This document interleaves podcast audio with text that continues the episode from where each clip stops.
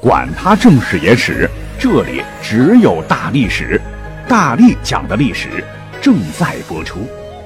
大家好，熟悉咱们节目的朋友都知道，咱们的节目呢是一个发散型、脑洞大开的这么一个综合性的历史节目啊，所以你一听到我的声音，第一个念头肯定会想问呐，今天我们说什么内容呢？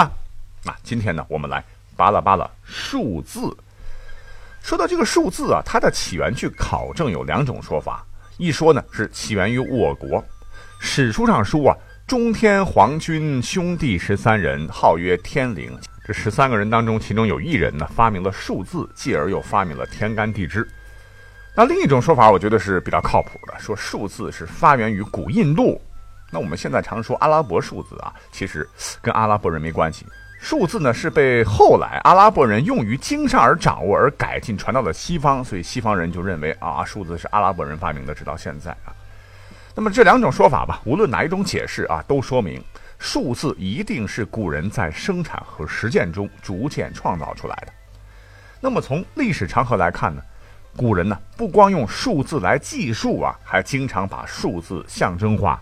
用数字来象征神性和秩序，哎，因为他们认为数字是宇宙万物和谐一致的神秘因素，所以今天呢，我们就结合着历史文化的元素啊，也为各位解构一些啊有趣的数字啊，一起来长姿势。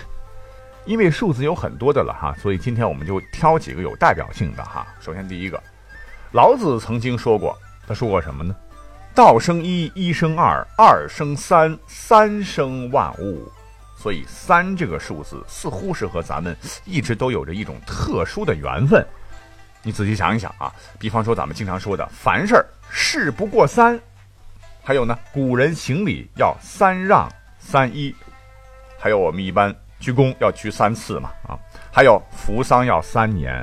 我们经常要告诉自己做事要三思而后行，还有呢，摇卦占卜不超过三次，还有这个古人常说的哈，不孝有三啊，无后为大啊，还有做人要三十而立，呃，再有就是兵以三军为制，政以三令为节，年以三月为纪等等，呃，其实都不用刻意去讲的了哈，这些都是潜移默化，好像已经约定俗成，我们下意识必须要遵守的规律了哈。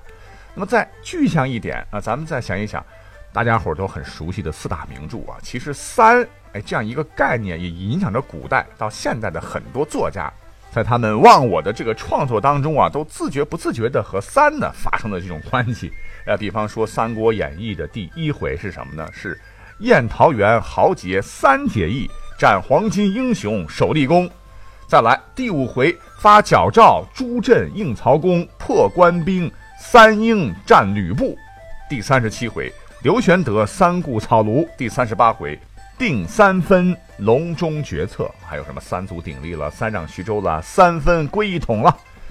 那水浒更多了，三打祝家庄，三拜高俅，三度招安，三碗不过冈。西游记里边也有啊，什么三借芭蕉扇啊，砍图逢三难啊，豆瓣降三怪，大闹三清殿。最后一个《红楼梦》啊，刘姥姥三进大观园，金鸳鸯三圈牙牌令，三春去尽诸方尽，哎，等等，你不信你找找，都跟三有关。那把这个三讲完，三屁股后面跟的是哪个数字嘞？那就是四了啊。一般来说的话，我想现在人好像很少有人会喜欢四这个数字的，因为四就是谐音死啊，那不吉利啊。可是要知道。在古代啊，古人特别特别喜欢这个四啊，什么车牌四四四，电话号码四四四，门牌号码四四四。你要搁到古代，土豪们哪怕是一掷千金，也愿意收入囊中啊，因为在他们的眼睛里，四跟死有啥关系呢？四实在是太吉利、太吉利的一个数字了。要知道，从古至今呢，古人都相信天圆地方，而方有四面，所以呢，古人就把万事万物都朝这方面去靠。那么有本书叫《易经》，其中就有曰说：“易有太极，是生两仪，两仪生四象，四象生八卦。”这太极就是阐明宇宙从无极而到太极的意思，以致万物化生的一个过程。两仪简单来说就是天地或阴阳啊，而四象是重点啊，在这个《易经》当中讲究的是太阳、太阴、少阴、少阳，好像这个中医里边用的比较多啊。如果从方位角度来说，这个四象它又分为东西南北啊，四面八方的意思。如果从一年四季来论四象的话，就是春夏秋冬；如果从天气情况来说四象的话，就是风雷雨电。当然，四象在古代也指星宿，二十八星宿就是用四象来划分的。啊，还有我们中国古代神话中的四方之神，什么青龙、白虎、朱雀、玄武等等。可见四在古代代表的内容非常多，它甚至可以代表全和万物的意思。哎，这有个例子啊，比方说在清末民国时期呢，一喊口号啊，就是我们中华民族四万万同胞啊，如何如何，四万万就是四亿。那大家其实一直觉得哈，好像电视剧当中听到这个口号吧，就觉得当时中国的人口可能是四亿人。实际不是啊，这里边的这个四亿，它是个概述啊，表示全部中国人的意思。总之呢，哈，古人对于四的这个认识这一理论吧，建立到现在呢，已经有两三千年了哈，仍为人们用来描述万物、人与自然之间有着怎样的互动关系所用吧。而且啊，从古代到现在，我们的这个劳动人民也经常啊，不自觉的就用四来概括一些东西啦，什么四大发明了，造纸术、指南针、火药、活字印刷术啊，什么四艺啊，琴棋书画、文房四宝、笔墨纸砚，还有四大美人啊，西施、貂蝉、王昭君、杨玉环，四大名著啊，还有四大天王，黎明、郭富城、刘德华，还有一个是谁啊，好吧，如果呢，我们再从历史上啊找找规律。哎你别看啊，四在现在这么不待见，可是你会发现一个特别有趣的情况，什么情况呢？那就是在古代啊，这么多的皇帝当中，尤其是好皇帝当中，据统计呢，他们在家里的排行竟然都是老四。来，比方说在汉代呢，就有好几代皇帝在家中都是第四个孩子了，什么开创文景之治的汉文帝刘恒啦，开创明章之治的汉明帝刘庄啦。元朝的忽必烈了，明成祖朱棣了，雍正、乾隆这对父子俩了，可见四这个数字原本就不应该是呃现在很多朋友理解的那么晦气。在古代，其实我觉得咱们现代人也大可不必这么迷信了啊！想想看，我们使用的手机是不是四方的？我们睡觉的床是不是四方的？我们用的这个纸币是不是四方的？你看啊，都跟四有关啊，是不是我们都不要用了？哈哈，答案是显而易见的。好，就这样啊，我们就说完了这个既吉利又晦气的数字。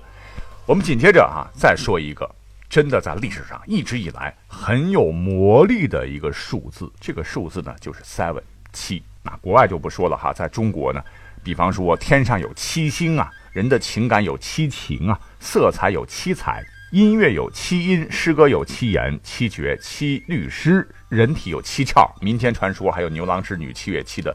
这个鹊桥相会，好像也是蛮浪漫的。但是呢，我们再仔细找找历史上的一些蛛丝马迹啊，你就会发现七真的很神奇啊，似乎呢每每都和历朝历代他的这个兴亡啊或多或少有很多的联系。第一位皇帝是秦始皇先生啊，秦始皇当年一统天下之前，大家都知道战国主要有七雄，哎，这是第一个七。但是秦始皇歼灭六国、一统天下的时候，他自个儿也没想到啊，七好像跟秦始皇和他的这个帝国有扯不断的关系。那么话说，公元前二百四十七年，年仅十三岁的嬴政登基称王。哎，二百四十七年之后，统一中原称帝，本来想着皇帝能够传万世，可是到了公元前二百一十年。吃了不少不死丹药的秦始皇突然驾崩于沙丘，在位的时间多少呢？三十七年。这一算啊，正好是三个七了。之后很快，秦朝随着子婴向刘邦正式投降，于公元前二百零七年灭亡，正好又包含了一个七。这么说，你可能会觉得啊，这四五个七好像不太多呀。哎，咱们再往后看，那秦之后是哪个朝代？汉朝嘛。公元前二百零七年，子婴向刘邦投降。刘邦之后又击败项羽，建立了大汉王朝。那二十年之后，就是公元前一百八十七年。在这个有七的一年呢，西汉迎来了第一个拐点。那什么拐点？就是刘邦的老婆吕雉吕后啊，临朝称制十六年，为文景之治啊奠定了基础。那就是在这一年，吕后也成为了秦始皇统一中国、实行皇帝制度之后第一个临朝称制的女性，被司马迁列入记录帝王政事的本纪。后来呢，班固作《汉书》仍然沿用，也就是说，他开启了汉代外戚专权的先河。历史继续向后发展，这西汉、东汉、三国、魏晋南北朝啊，注意。到了魏晋南北朝，七这个数字就开始正式发威了。首先呢，晋武帝叫司马炎呢，他建立晋朝以后，就错误的认为曹魏之所以玩完了，就是曹家的这个皇族势力减弱了。他于是，在短短几年之内呢，他是一口气封了五十七个王，这是个吉利的数字。别的朝代开国皇帝这个封兄弟为王，封儿子为王很常见啊，他更猛。连叔祖、叔叔、堂叔、堂伯、堂兄都封王，而正是这五十七个王，让他建立的晋朝几乎是亡于不久之后的八王之乱。而吊诡的就是，当时西晋经过八王之乱，天下不是大乱了吗？在公元三百一十七年，昙花一现的西晋终于是灭于匈奴之手，五胡乱华开始。那好不容易衣冠南渡啊！建兴的五年，就是公元三百一十七年这一年，哎，又是一个七啊！西晋这个灭亡之后啊，他的这个皇族司马睿啊，在建康重新建立了晋庭，为晋元帝，史称东晋。而此时离西晋灭掉东吴，一统全国，正好是三十七年的时间。你看看，七又出现了。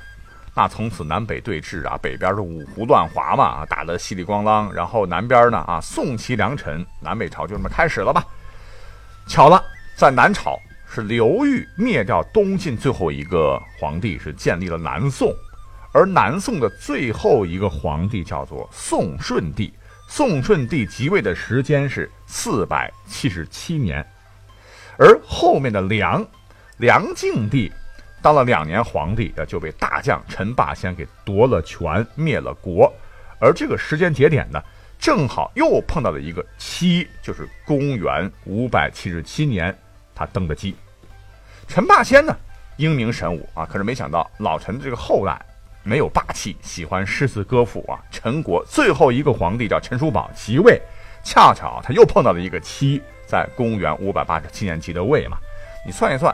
这南北朝三个朝代的灭亡都跟七这个数字似乎有关啊，简直是巧合的是不要不要的。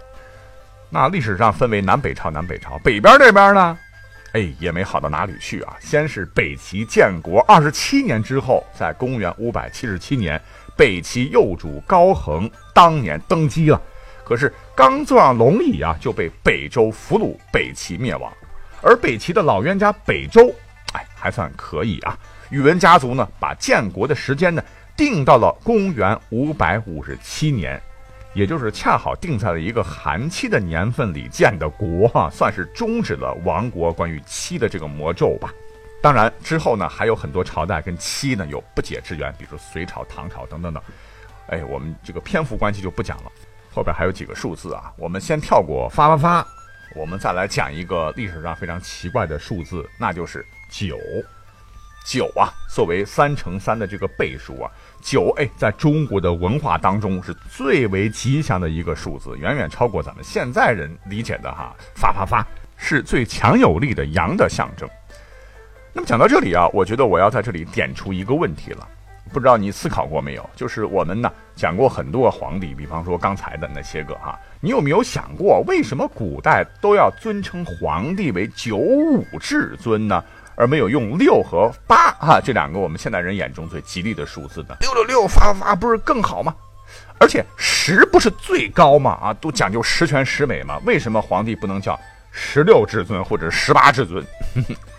第一个告诉大家哈，古代呢，人们把数字是分为阴数和阳数，奇数为阳，偶数为阴。阳数中九为最高，人们都承认九是最大的数字。这个宇宙中的数字是始于零一，终于九，而十则又为一。十的不过只是上位的一而已，而九才是零到九这个数码中的老大哥，在古人的脑海当中，所以十这个数字就先被 pass。那古人还认为这个九是至刚至阳的最高数字。有句话怎么说？叫月盈则亏呀。一旦达到极致之后，什么事物就开始倒退了，对吧？衰败了。所以九之后的十算是阴数，哎，慢慢的这个气势就开始走下坡路了。所以古人认为不能够为皇室所使用。你看啊，皇帝这个皇宫，比方说故宫，据说呢，整个房间是九千九百九十九点五间房，它就是不到一万间，哎，就是要讲这个理儿。那好了，九这么好的数字，后面为啥还要跟个五呢？因为古人认为啊，数有九，五居正中，若风在其之巅，具鼎盛之势，不偏不倚。哎，这就体现了古人中庸调和、平衡的一种思想。阳数中九为最高，刚讲了，而五这个数字居正中，可以调和平衡，因而以九和五象征帝王的权威。又因《易经》说过，说九五飞龙在天，利见大人呐，就是说九五啊，这一个爻卦。他所描述的卦象是龙飞翔在天空，利于出现大人。那皇帝全天下他是最大的大人啦，是龙的这个象征嘛。于是九和五这两个数字才合体成为九五之尊，成为了皇帝的代名词。好，讲到这儿，感谢各位的捧场啊，听我吧唧了十几分钟啊。有机会呢，有关于数字的话题，我们还会继续做下去，好不好？我们下期就再会喽，拜拜。